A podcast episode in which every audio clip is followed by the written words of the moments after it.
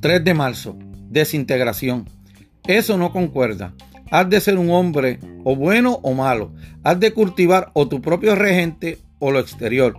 O pones tu esfuerzo en lo interior o en lo exterior. Es decir, o tener la disposición de un filósofo o la de un particular.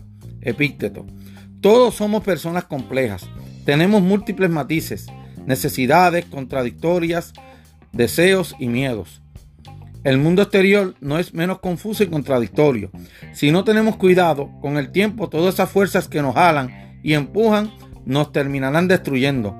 No podemos vivir como si fuéramos Jekyll and Hyde, por lo menos no por mucho.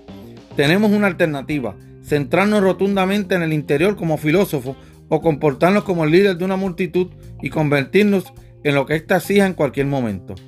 Si no nos concentramos en nuestra integración interna, conocimiento de uno mismo, correremos el riesgo de desintegrarnos por fuera.